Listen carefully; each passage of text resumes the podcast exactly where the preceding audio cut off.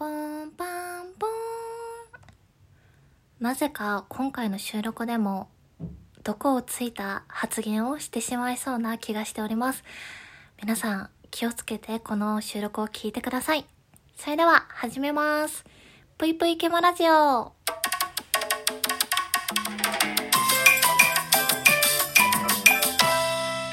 皆様こんばんぷい、けむしです。というわけで本日はお便りをいただいているので読ませていただきたいと思います。タスクなりさんから冒頭のピンポンパンポンわらわら。池田エライザが好きという男性は嫌いですの回、普通にズバッと切ってて面白かった。逆にこの男性が好きって言ってる女性嫌いですっていうのはありますか？あったら俳優とか有名人で誰ですか？というわけでお便りありがとうございます。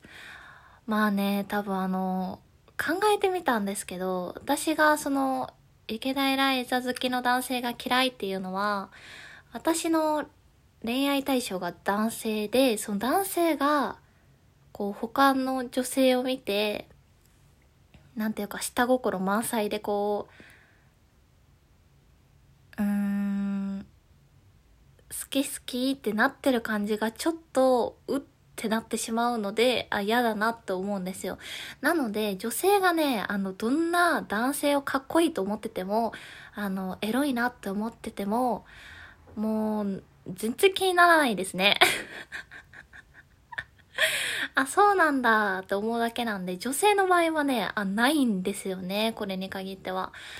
えー、ですが、まあ、今回こういうお便りをいただいたので、私が、えー、嫌だなって思う女性の特徴を、えー、この収録では発表したいと思います。いや、もう今まで、ぷいぷいケモラジオは本当に女性に優しい番組を意識してるつもりではあったので、まあ、ちょっと、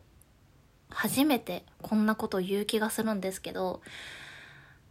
人見知りがあんまりない、結構誰とでも仲良くできる私でも、うん、ちょっと嫌だなって思う女性の特徴ってあるんですよ。で、その特徴としては、あの、常に病んでる人嫌ですね。うん。まあなんで嫌だ、や、なんで嫌かっていうと、うん、そういう人ってね、あの、見てるだけでちょっと自分の元気も吸い取られるし、まあそれだけだったらいいんですけど、何が嫌ってね、大体そういう人って結構ビジュアルは良くって、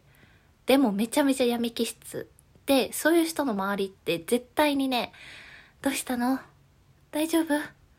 俺が話聞こうか？って言ってる男性がうちゃうちゃいるんですよね。それがもうすごく嫌だ。あのーまた毒ついた発言をしますが、皆さん覚えててください。人間なんて、えー、生きてたら嫌なこと、病むこと、えー、落ち込むこと、泣きそうになること、もういっぱいあるんです。みんな平等にある。あるけど、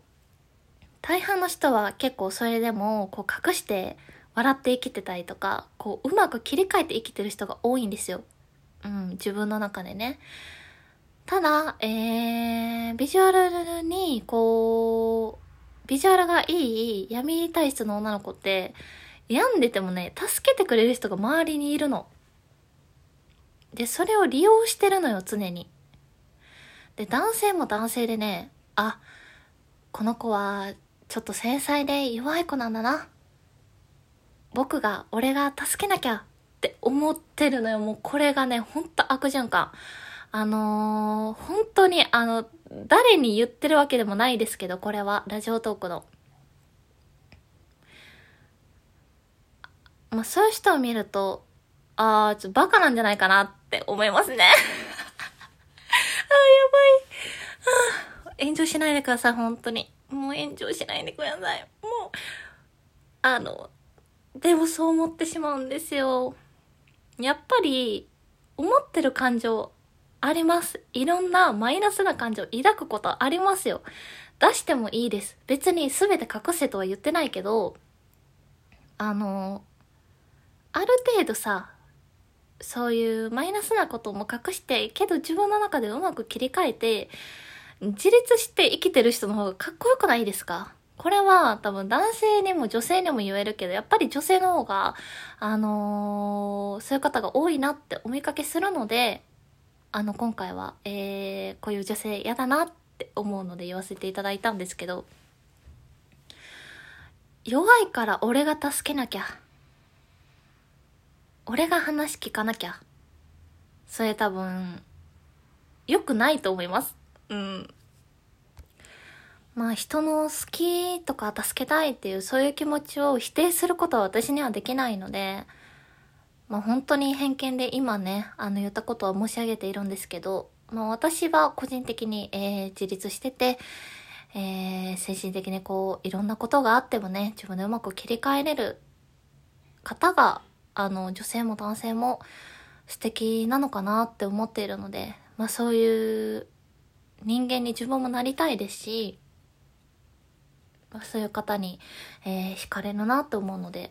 逆にこう、常にこう、病んで 病んで、えー、誰か助けてって言ってる方を見ると、うーん、って思ってしまう時はありますね。まあ、特に、あのー、その中でも、まあ、これもめちゃめちゃ偏見なんですけど、大体ね、そういう方って、あ、またこんなことが起きちゃった、どうしよう。ってまあちょっと病むような出来事があるとするじゃないですか。それをね、どうしようどうしよう、どうしたらいいかなってこう問いかけるんですよ。人にね。